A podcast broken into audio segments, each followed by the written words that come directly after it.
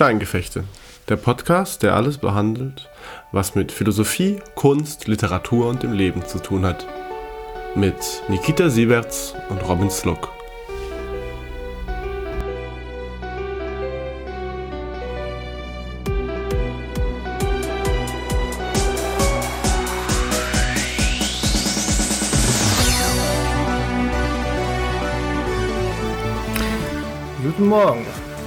Wir haben uns hier versammelt, um mal wieder ein Buch zu besprechen, das etwas mit dem Faschismus zu tun hat.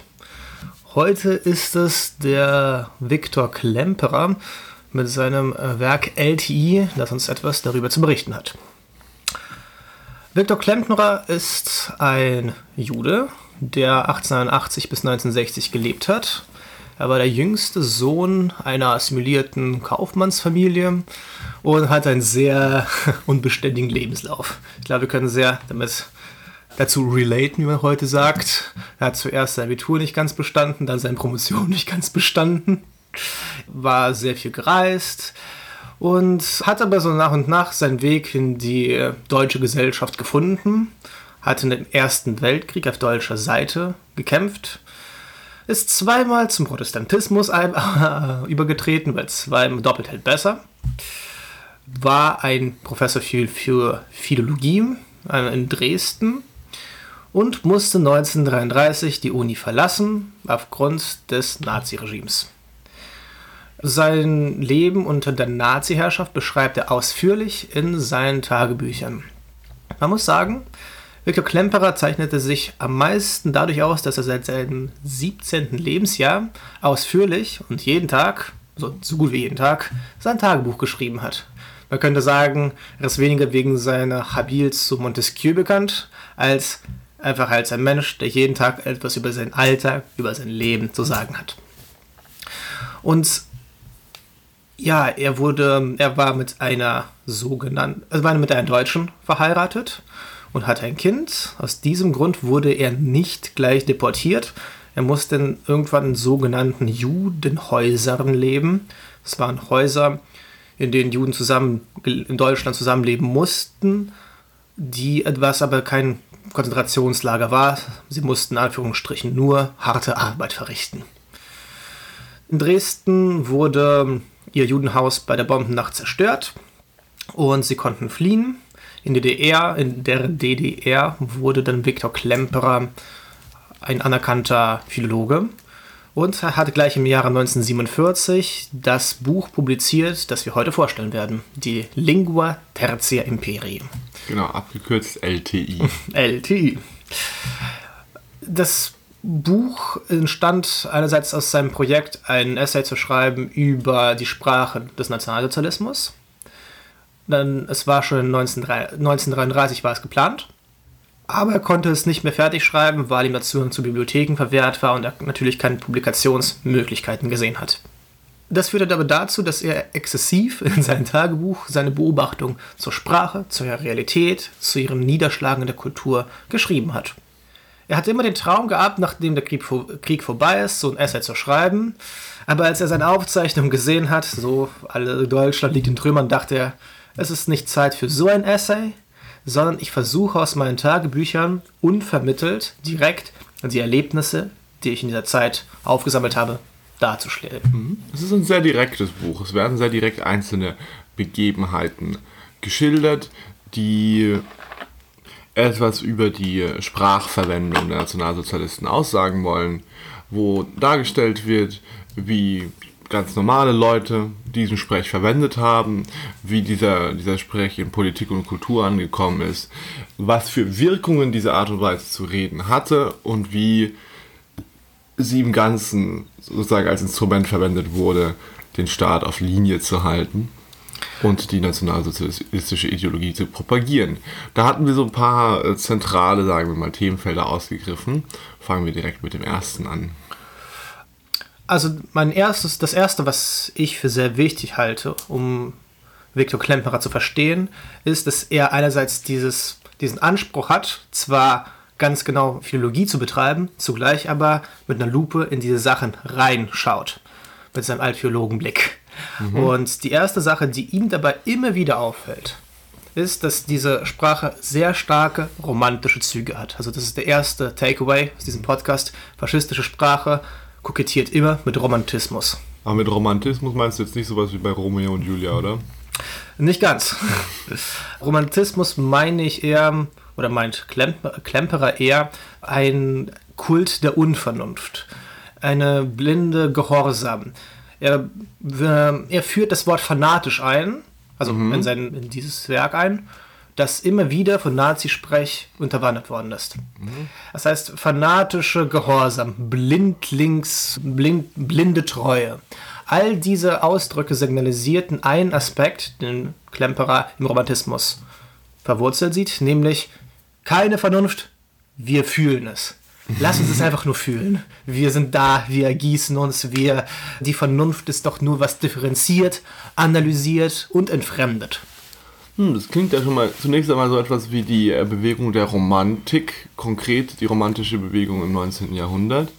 Kann man da irgendwie eine Verbindung sehen. Ne? Die Romantiker, so Leute wie Novalis zum Beispiel, die wollten ja auch so etwas wie eine Form von Unmittelbarkeit, einen gewissen, auch sehr tiefen Naturbezug. Kann man das verbinden? Gibt es da Linien? Es sind ja auch in der Zeit der Romantik sehr viele, zum Beispiel schon deutsche Burschenschaften entstanden, die nationalsozialistisch waren, also, also nicht nationalsozialistisch waren, nationalistisch. die nationalistisch waren und in diese Richtung gegangen sind. Man könnte sich fragen, ist dieser Teil des Gedankenguts der Nazis etwa. uh. eigene Melodie von Robin nochmal eingespielt. genau, die eigene Melodie. Ist dieser Teil des Gedankenguts der Nazis etwa etwas, das bereits im 19. Jahrhundert, im frühen der Deutschen entstanden ist? Also zwei Punkte würde ich anmerken. Erstens, es ist nicht nur auf Deutschland beschränkt. Dieser romantische Aspekt findet sich auch bei, in Italien wieder, bei ihrer mhm. Fetischisierung von Rom, bei Rumänien, der orthodoxen Kirche, diese eiserne Garde mit ihren Kreuzen oder Österreichs Vaterländische Front. Also es ist nicht nur ein deutsches Phänomen, dieser Rückgriff auf Romantik.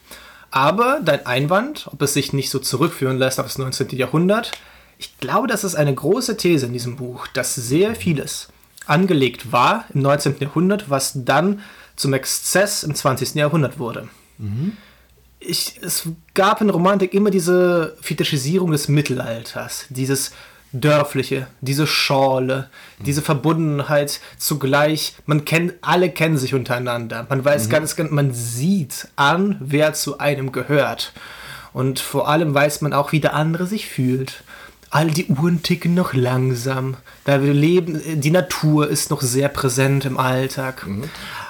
Diese ganzen Motive greifen Nationalsozialisten auf. Wie hat denn, genau, wie greifen sie die konkret auf und wie stellt Klempner das dar? Also, ich würde sagen, sie greifen es derart auf, dass äh, Faschismus eine extreme Antwort auf die Entfremdung ist, die im 20. Jahrhundert und schon im 19. Jahrhundert eingesetzt hat. Das heißt, man fokussiert sich sehr stark auf die eigene Identität und paranoid tötet man alles, was nicht dazu gehört. Und Viktor Klemperer thematisiert es, indem er einfach ganz viele Stellen zeigt, wo die Nazisprache einen dazu verleitet, nicht zu denken, sondern mhm. einfach nur zu gehorchen. Fanatisch ist ein so ein Beispiel, das er sehr präsent hat. Blindlings ist noch etwas es ist einfach diese ganze Gier, die die Sprache nochmal auszeichnet, alles, alles symbolisch aufzuladen. Mhm. Alles in einer Bibel, nahezu schon biblischen Einfachheit auszudrücken. Mhm. Da haben wir jetzt quasi, gerade hatten wir jetzt dieses fanatisch und blindlings. Mhm. Aber wie ist es denn zum Beispiel mit den, sagen wir mal, den, den konkret romantischen Aspekten, die man sich so vorstellt? Quasi die trautes Heim, Glück allein Aspekte. Ja. Mhm. Wie, stellen, wie, wie, stellen die Nazis da, da das dar? Man kann ja zum Beispiel an die, an die Propagandaserien, also nicht an die Propaganda, an die Werbung denken, die man für äh, das Kraft durch Freude-Programm mhm. aufgesetzt hat. Solche Dinge. Also das ist auch ein Beispiel Kraft durch Freude. Also, das hat zwar nicht erwähnt, aber das würde auch sehr gut dazu passen. Äh, einfach sehr positive Ausdrücke aneinander rein. Mhm.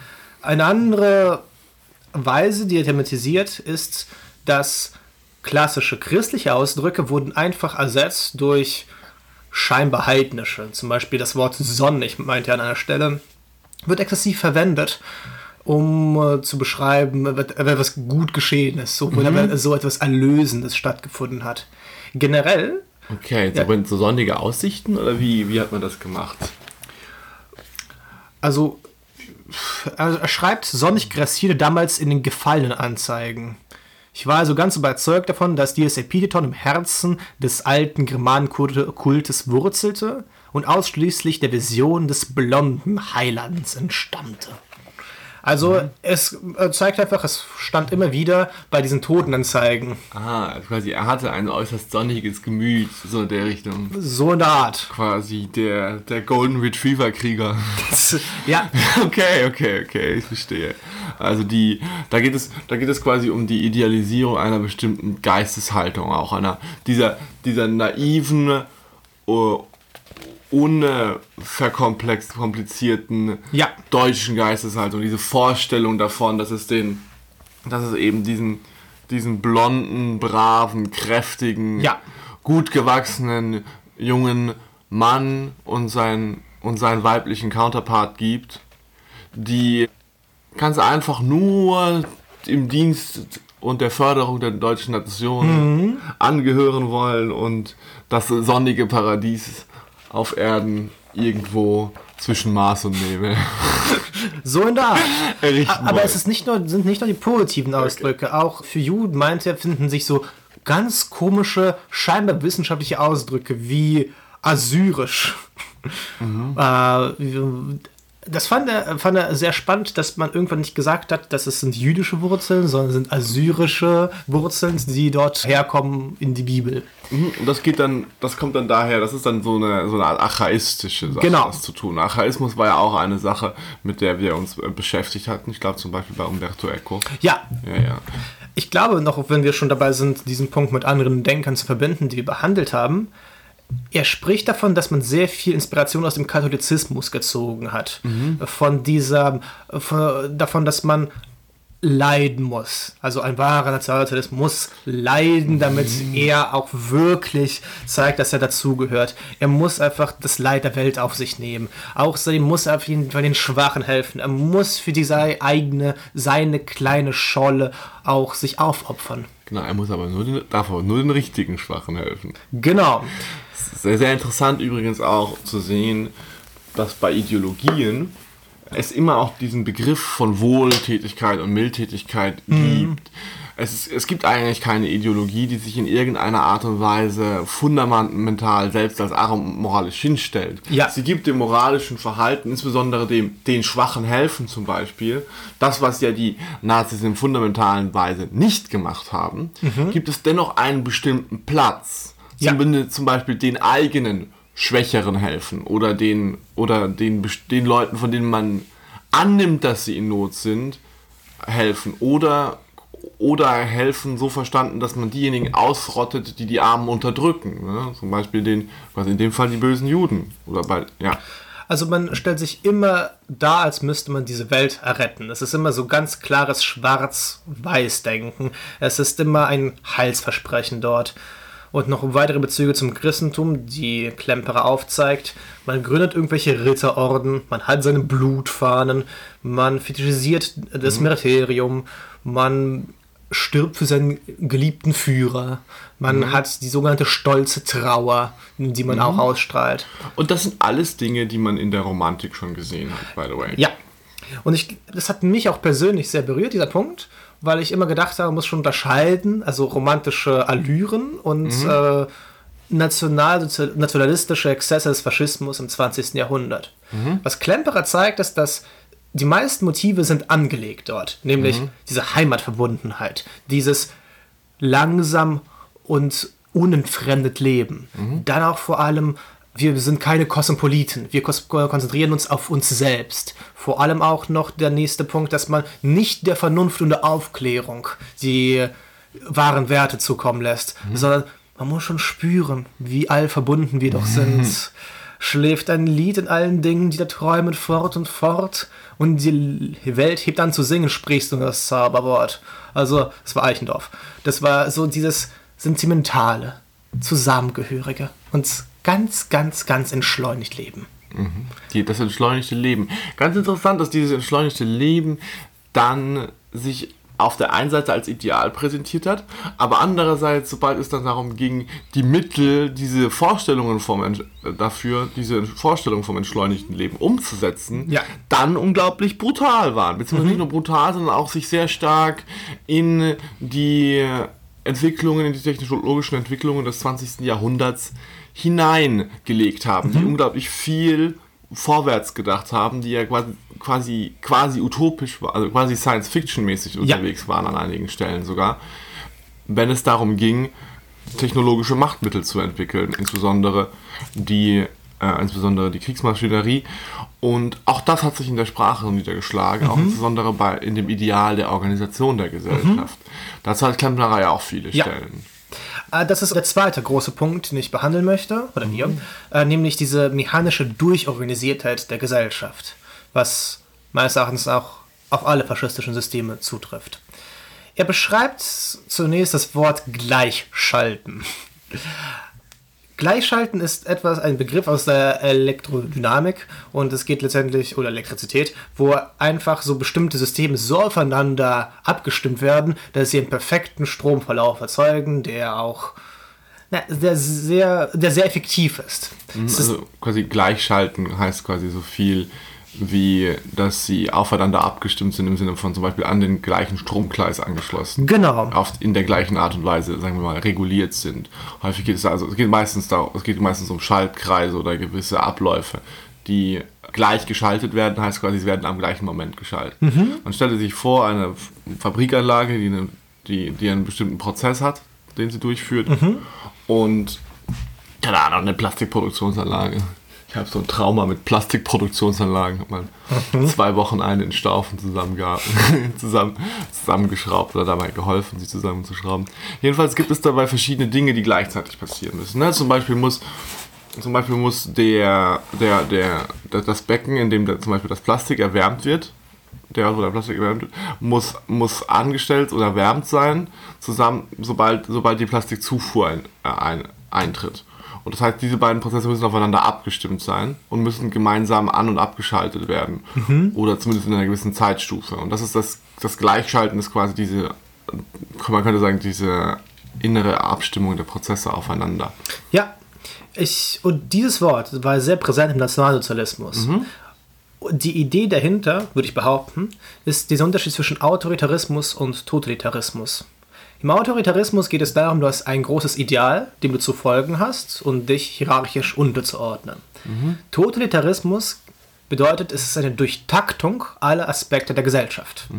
Und diese Mechanisierung aller Aspekte der Gesellschaft, so Klempnerer, schlug sich auch vor allem in der Sprache nieder. Ich kann da so einige Beispiele mal aufzählen. Nämlich das Wort einstellen, also die richtige, nicht nur etwas einstellen im Sinne etwas richtig organisieren, sondern auch eine Einstellung besitzen und diese nationalsozialistische Einstellung zutage, sch- zutage stellen. So etwas meint er auch mit dem Wort einstellen, was dort benutzt worden war. Das Wort verankern, Kräfteströme, Heldenmut neu aufladen, auf Hochtouren laufen oder gut eingespielte Lenkung. All das signalisierte für Klempnerer so, diese Gesellschaft versucht in allen ihren Aspekten, auch den Menschen vor allem, zu durchtakten, aufeinander abzustimmen und nicht den unmittelbaren Impulsen zu folgen, die man so als Mensch hat vielleicht, sondern für das große Ganze zu sein. Da ist so ein Ingenieursgeist in der Ja. Politik. Ne, dass, die, dass der Staatsapparat eine große Maschine sei. Da ist ein sehr interessantes Ding auch. Ich habe mal Karl Schmidts Begriff des Politischen, nee, nee, das war nicht Begriff des Politischen gelesen. Karl, das war Karl Schmidts Rezension oder Darstellung des Leviathans. Und Karl Schmidts Rezension des Levi Leviathans läuft darauf hinaus, dass er sagt, eigentlich ist dieser Levi Leviathan eine radikale Maschine in der alles aufeinander abgestimmt ist. Ich habe das damals in einer Arbeit, die ich geschrieben habe, kritisiert im Sinne von, weil man bei, bei Hobbes auch das so ansehen kann, dass es da auch einen, Aspekt des Organismus gibt, der nicht reine, also quasi der, der nicht reine Technologie voraussetzt. Auch wenn das, würde ich sagen, bei Hobbes der dominierende Zug ist, quasi, dass der, dass der Souverän den Staat wie eine Maschine lenkt, gibt es in der Darstellung von Hobbes durchaus Anknüpfungspunkte daran, dass es auch organische Zu- und organische Wirkungen zwischen gibt, die vergleichbarer sind mit den einzelnen Gliedmaßen eines Körpers mhm. und den verschiedenen Organen, als mit einer bloßen Steuerung aller Dinge von oben ohne, nennen wir es mal, Seele.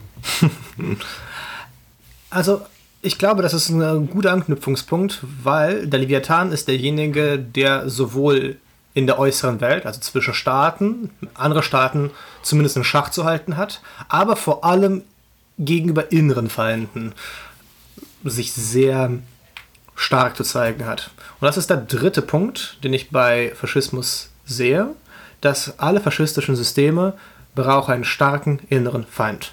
Mhm.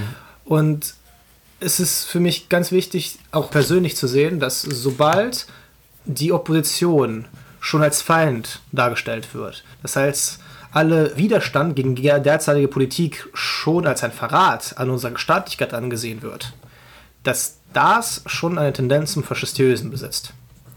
Anders ausgedrückt, wenn ich meine Opposition delegitimisiere, ist es der erste Schritt, den man als Faschist tut. Mhm. Und was Viktor Klemperer in diesem gesamten Buch zeigt, wie die wie der Faschismus sich entwickelt. Das heißt, von anfänglichen, in Anführungsstrichen, nur so leichten Sachen, wie dass du als Jude nicht arbeiten kannst, was natürlich einfach extrem ist eigentlich ist, wenn man bedenkt, wenn ich jetzt nicht mehr arbeiten dürfte an der Uni. Aber dass dort es sich immer weiter reinsteigert, dahin dazu, dass du auch bestimmte Bibliotheken nicht benutzen darfst, dass du in Cafés nicht mehr gehen kannst, dass du einfach bestimmte öffentliche Gebäude nicht mehr betreten darfst auf bestimmten Wegen, vor allem, dass du irgendwann den Judenstern tragen musst und dass du in bestimmten Ghettos eingesperrt wirst. Alles eine Radikalisierung und Ausmerzung des sogenannten inneren Feindes. Und wie, also quasi, wie, wie ist dieser innere Feind in der Sprache dargestellt? Also eine Sache, die mir sehr präsent ist in dem Buch, ist, da wo er beschreibt, wie auch mit dem Judenstern auf die, über die Straße geht und ein freundlich aussehender älterer Herr mit einem mhm. Kind vor ihr, ihm stehen bleibt und dem Kind sagt, hier, schau, das ist ein Jude mhm. und er ist schuld, dass uns das allen so schlecht geht. Mhm. In der Sprache passiert das auch daran, dass die Nazis immer wieder das Wort jüdisch in verschiedensten Kontexten benutzt haben. Mhm. Er, Klemperer beschreibt von so etwas, er musste einmal zur Gestapo, mit Gestapo mitgenommen werden. Also sie hat ihn durchsucht hatten nichts gefunden, sagte so, ja, heute, wie heute entlassen wir dich mal. Und als er rausgehen wollte, hat man gefragt, weißt du, gegen wen wir Krieg führen? Und er so, ja, schon gegen England, Frankreich, so, also diese Leute. Mhm. Er sagte, nein, wir führen den Krieg gegen jüdischen Bolschewismus. Oder gegen den Juden. Und Klemperer sagt sich so, also wie das? Ich bin doch hier eigentlich. Also, nach, also macht er schon mal viel, viel eloquenter. Wie, wie, meinst du das? Mhm. fragt er. Und es ist einfach ganz klar für den Gestapo-Mitarbeiter. Also die Amerikaner sind natürlich Juden, die uns vernichten wollen. Bolschewisten sind auch Juden, die uns vernichten wollen. Und überall ist das eigentlich der Jude, gegen den man kämpft. Mhm. Und es gibt, die, es gibt so ein ganzes Kapitel über die jüdische Brille. Mhm. Das heißt, Juden sollten auch nur Bücher von Juden lesen. Mhm. Er wurde einmal von, mit einem Buch von Alfred Rosenberg erwischt. Äh, Rosenberg war so der sogenannte Chefideologe des Nationalsozialismus, mhm. wurde auch bei Nürnberger Prozessen hingerichtet. Und er liest so, ich glaube, es war Mythos des 20. Jahrhunderts. Mhm. Und da erwischt ihn irgend so ein, ich weiß nicht, ich glaube, es war am Anfang noch so ein Pimpf. Und dann möchte ihn gleich verprügeln, weil es ein Sakrileg ist, dass ein Jude einfach so etwas liest. Das, das ist so etwas Wertvolles mit einem Juden gelesen. Genau. Das ist ganz eigentümlich. Man kann, also, man kann quasi nicht mal, man könnte nicht mal die Zeichen der Zustimmung tragen, auch wenn er das wahrscheinlich aus anderen Gründen gelesen ja, ja. hat, natürlich. Also man, kann nicht mal, man könnte nicht mal die Zeichen der Zustimmung tragen als Jude, ohne angegriffen zu werden. Ja. Weil die grundsätzliche Idee diejenige ist, dass die, die Feinde einen ganz bestimmten Platz haben, dass sie eine, mhm. ganz bestimmte, eine, einer ganz bestimmten Art sind, dass sie, dass sie nur die Dinge tun dürfen, die wirklich ihnen entsprechen. So. Mhm. Jedem das Seine. Jedem das Seine, ja. Wird hier auf eine sehr kranke Art und Weise angewendet. Was auch diese Metapher mit dem Volkskörper wurde auch sehr, sehr viel benutzt, nämlich es ist wie ein Geschwür, diese Juden an uns, dass man äh, auszusägen hat. Also die körperliche Metapher, dass, wir, dass es einen Volkskörper gibt und es gibt bestimmte Elemente, die wie Krebs nicht dazugehören, wie Parasiten. Eine Metapher, die ich in dem Zusammenhang schön fand bei Klempner, Klemperer, die er selber verwendet hat, war die des Giftes. Ja, stimmt. Dass diese Form zu sprechen wie ein Gift über den gesamten ja. Das ist ganz, ganz interessant, über, über den gesamten deutschen Volkskörper in Anführungszeichen gekommen ist. Mhm. Dass alle letzten Endes in diesen Bahnen zu sprechen und zu denken gewohnt waren, einfach weil es ihnen so oft gezeigt wurde, einfach weil ihnen so oft das Beispiel gemacht wurde von du kannst hier von A, so gehst du von A nach B in deiner Argumentation. So so kommst du so kommst du von einem wirtschaftlichen Problem in ein bis zwei Schritten zur jüdisch-bolschewistischen Weltverschwörung. so in der Richtung. Quasi dieses implizite Handbuch des Sprechens. Mhm. Und er spricht dann auch zum Beispiel davon, dass auch in der, in der kleinen Fabrik, in der er arbeitet, oder in mhm. der Werkstatt, in der er arbeitet, dass es da zum Beispiel eine sehr freundliche alte Frau gibt, die, die sich viel um ihn sorgt, mhm. die ja. dann aber noch fragt, als er dann mit dir ein bisschen ins Gespräch kommt, ist das, stimmt es eigentlich wirklich, dass deine Frau Deutsch ist? Nee, nee, nee, Arierin. Arierin? Ja, ja, genau. Und so quasi, und damit ist sie sehr, sie ist sehr davon konsterniert von dieser, von dieser, dieser Tatsache, dass ein, ein Jude eine deutsche Frau haben kann, einfach weil es nicht nicht vorgesehen war in der Gesamtheit ja. der nationalsozialistischen Ideologie. Wie ein roter Faden zieht sich durch das Buch, dass Menschen, die eigentlich so nicht die intellektuellsten oder sogar auch intellektuelle, so Leute, die einfach nur ihr Leben gut leben möchten, äh, durch diese Sprache halt so verleitet werden, oder durch die Kultur. Oder eher durch die Kultur verleitet werden, systematisch auszugrenzen und zu erniedrigen, und dass diese Art der Ausgrenzung und Erniedrigung sich auch in der Sprache manifestiert, so dass auch vor allem die Gutgesonnenen und sogar die Unterdrückten diese Sprache annehmen. Er spricht davon, dass er auch irgendwann bei sich selbst angefangen hat zu entdecken, dass er über die sogenannte jüdische Brille spricht. Mhm. Ich sehe die Sache durch die jüdische Brille. Mhm. Und das ist etwas, übrigens, dass man einen Effekt man, wo man sich nicht darüber täuschen sollte, dass dieser Effekt mit den Nationalsozialisten ins Grab gegangen ist. Das mhm. ist etwas, das ist ein, ein gesellschaftlicher Effekt, der mit den Mitteln moderner Medien heute noch großartig vertreten ist in allen ideologischen Lagern. Und immer dann, wenn man selber spricht und bemerkt, dass man da zwei Verbindungen zieht und sagt, ja, das eine ist so, weil das andere ist so. Mhm. Und man sich selber sprechen hört und sich, wenn man kurz, kurz einen Schritt zurückgeht und sich fragt, wie mache ich eigentlich diese Verbindung? Mhm. Wo kommt diese Verbindung eigentlich her? Oder wenn man in sich eine gewisse negative Emotion gegen, gegen eine Volksgruppe oder eine politisch andersdenkende Gruppe geht, der findet. Ich, ich möchte mhm. das hier reinigen von also an der Stelle reinigen von, von, von den prinzipiellen Ideen, die man da so haben kann. Das, das, das, kann, das kann, sich gegen, kann sich gegen alles und jeden richten, richten, je nach herrschendem politischen Diskurs.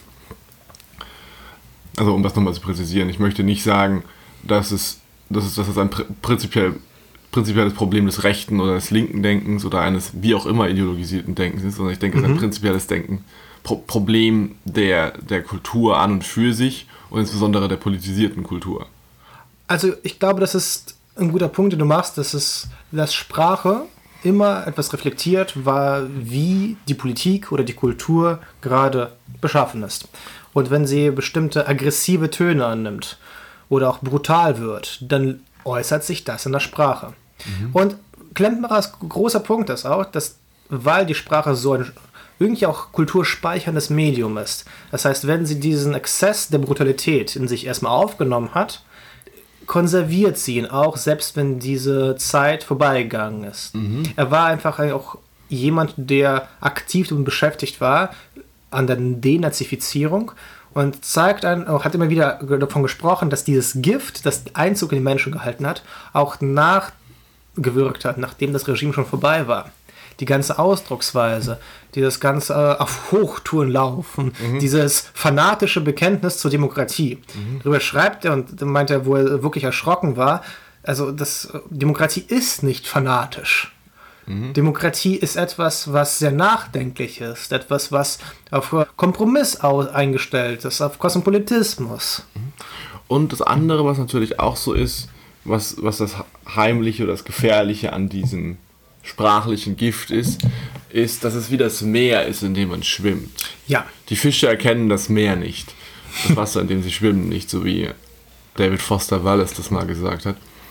Die und deswegen würde ich immer sagen, es ist für den einzelnen Menschen, der politisch ist oder der, der in einer Gesellschaft lebt, immer sehr wichtig, sich auch einmal die Frage zu stellen, gibt es jemanden oder gibt es eine Gruppe von Menschen, die ich aufgrund meiner, äh, quasi, die ich aufgrund meiner Sprache oder aufgrund meiner, meiner, meines kulturellen Hintergrunds einfach verachten kann? Und dann, das ist die eine Frage, ja, und wel- welche Gründe habe ich für diese Verachtung? Das sind minderwertige Menschen, das sind Menschen, die das Böse wollen, das sind die radikal Bösen, zum Beispiel.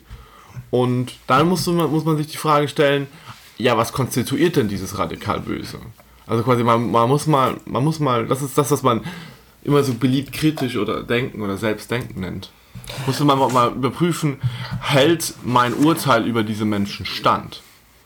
Und je, je, also quasi, je verurteilender eine Sprache ist und je, je klarer eine Sprache das Böse oder das Negative identifiziert, desto vorsichtiger sollte man sein. man kann fragen, wer wird als Terrorist dargestellt und wer als Freiheitskämpfer? Zum Beispiel. Die Das ist, klassische Frage. das ist eine, Frage, die in der heutigen Zeit eine große, eine große Valenz hat, wenn man sich an das, äh, wenn man daran denkt, wie dieser Konflikt zwischen Israel und Palästina gerade verläuft, der ja auch gerade wieder ins Antisemitische geht oder in die andere Richtung. Quasi, dass man, dass, dass man da, da gibt es ja, also da gibt es ja genau diese sprachliche Aufladung. Die einen sind Genozidär, die anderen sind furch furchtbare Terroristen Ja, und so weiter. schlechter. Das, das, da, wird, da wird die ganze Zeit mit diesen Sprachen mit dieser Sprache operiert. Hier ist, das Interessante ist hier, dass es so eine eigentümliche, äh, so eine eigentümliche 50-50 Polarisierung des Narrativs gibt, wo, es, wo es nicht unbedingt einen dominanten Strom gibt. Was, sehr, was ich an Klempner schätze, ist so ein Zitat. Er, sprach, er sagt, Sprache, die für mich dichtet und denkt. Und das bringt für mich sehr gut zum Ausdruck, dass wir eigentlich keine Distanz zu unserer Sprache haben. Oder wenn, dann nur sehr schwer und nur aus einer anderen Sprache. Jetzt um Lacan zu zitieren, wir haben keine Metasprache. Es bedeutet so viel wie, wie wir im Alltäglichen sprechen. Das ist der Niederschlag unseres Charakters, unserer Kultur, unserer Art und Weise auch zu leben.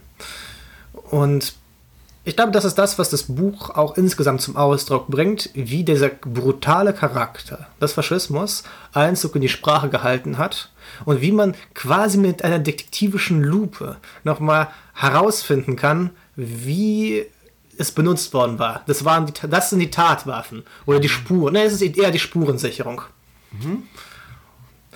Ja, ich glaube, ich bin jetzt für meine Seite fertig. Gibt es noch Ich habe auch nicht viel hinzuzufügen. Wir haben ja quasi diesen wesentlichen Punkt, diese, diese Verbindung zwischen Sprache und Denken hier Ja. einmal dargestellt. Wo, das ist ja auch ein großes Thema für uns heute noch, diese Verbindung zwischen Sprache und Denken. Weißt welche, welche Form Sprache zu verwenden sind abwertend und welche sind in Anführungszeichen realistisch? Das ist eine große Frage, die schwer zu entscheiden ist. Ja. Wo ich, wo ich persönlich selbst schon die allergrößten Schwierigkeiten habe, zu sagen, was sind, was sind Fakten, die man als solche aussprechen kann und was sind und was sind was sind Abwertungen, die sich als Fakten maskieren. Ja. Und das ist gar nicht so einfach zu unterscheiden, ne? weil, weil es Wahrheiten gibt, die unangenehm sein können und die im Sinne einer Abwertung ausgedeutet werden können. Ja. Und an der Stelle kann man, also man könnte ja zum Beispiel sagen, man könnte ja zum Beispiel sagen, Akademiker reden bloß, sie tun nichts. und sie deswegen abwerten Ja, und sie an den gesellschaftlichen Rand drängen. Das könnte man zum Beispiel tun. Jetzt ist die Frage, aber es ist ja in irgendeinem gewissen Sinne bei den, bei den Akademikern jetzt mal im geisteswissenschaftlichen Bereich in einem eminenten Sinne wahr, zumindest bei den meisten. Sagen wir mal, müssen wir, müssen, man müsste noch ein bisschen über das politische Engagement und seine Wirkung nachdenken. Das wäre noch so ein Punkt. Aber prinzipiell kann man, das, kann man dieses, diesen Aspekt sehen. Oder man könnte darüber nachdenken. Und dann kann man sich fragen, okay, also da ist eine gewisse Wahrheit drin. Aber gleichzeitig wird diese Wahrheit aggressiv verwendet. Was ist damit? Das sind noch weiterführende Fragen, die wir jetzt hier nicht unbedingt behandeln können. Aber das ist ein, ein weiterer Ausblick auf diese, diese Komplexität, mhm. die wir im Diskurs haben. Dass wir Urteile, die wir einmal gefunden haben, die vielleicht auch wahr sind, auch in einmal in, auch verschieden verwenden können. Nämlich in einer aggressiven Weise oder auch nur in einer erkennenden mhm. Weise. Ich glaube, an diesem Beispiel auch so Ausgrenzung über Akademikern oder anderen Randgruppen könnte man auch diese drei Punkte nochmal anwenden, die wir in diesem Podcast genannt haben. Also erstens, ist da eine gewisse mystisch-romantische Verklärung in dieser Aussage? Nach dem Motto, alle Akademiker arbeiten doch äh, arbeiten nicht, könnte man sich fragen, okay, ist jetzt gerade nicht eine Verklärung der einfachen bloßen Arbeit mit den Händen? Und ist dann nicht so dieser Anspruch, wäre es doch nicht schön, wenn wir alle zusammen auf dem Feld arbeiten? Muss nicht sein in dieser Aussage, aber mhm. ich finde, das ist so schon etwas, was man mit Viktor Klemperer als einen Blick haben sollte. Also ist da eine mystische Verklärung, ein rom romantisches Ideal, das im Hintergrund schwebt. Mhm. Eine zweite Sache ist, ist das so ein totalisierender, durchtaktender, mechanischer Anspruch an die Gesellschaft. Also die Gesellschaft, die gut geölt sein sollte, mhm. die zu funktionieren hat. So, mhm. wie heißt es nochmal? De Bedenken second, handeln first. Mhm. Ist, da, ist da eine Idee mit, die sich gegen einen inneren Feind richtet? Genau, das wird ist der dritte ein, Punkt. Wird da ein Übel, wird da ein Geschwür identifiziert, genau. das am Volkskörper hängt. Die die Milliarden, die wir für diesen Quatsch Richtig, genau. genau die, ja, das ist ein guter. Das ist ein Ding, so, so reden viele Leute über, zum Beispiel Geisteswissenschaften. Ja, und das ist noch, oder auch für alle Geflüchtete, also Milliarden, die wir für sie ausgeben, sind sie nicht nur eine Belastung. Ja. Also ich finde, das sind drei Punkte, die man sehr gut behalten sollte. Romantische Verklärung, mechanische Durchtaktung und innere Feindkreierung. Genau, wenn man darauf überprüfen möchte, wie faschistoid das eigene Sprechen und Denken und Denken. Ja, sehr gut. Ja, damit sind wir fertig. So, bis zum nächsten Mal. Bis zum nächsten Mal.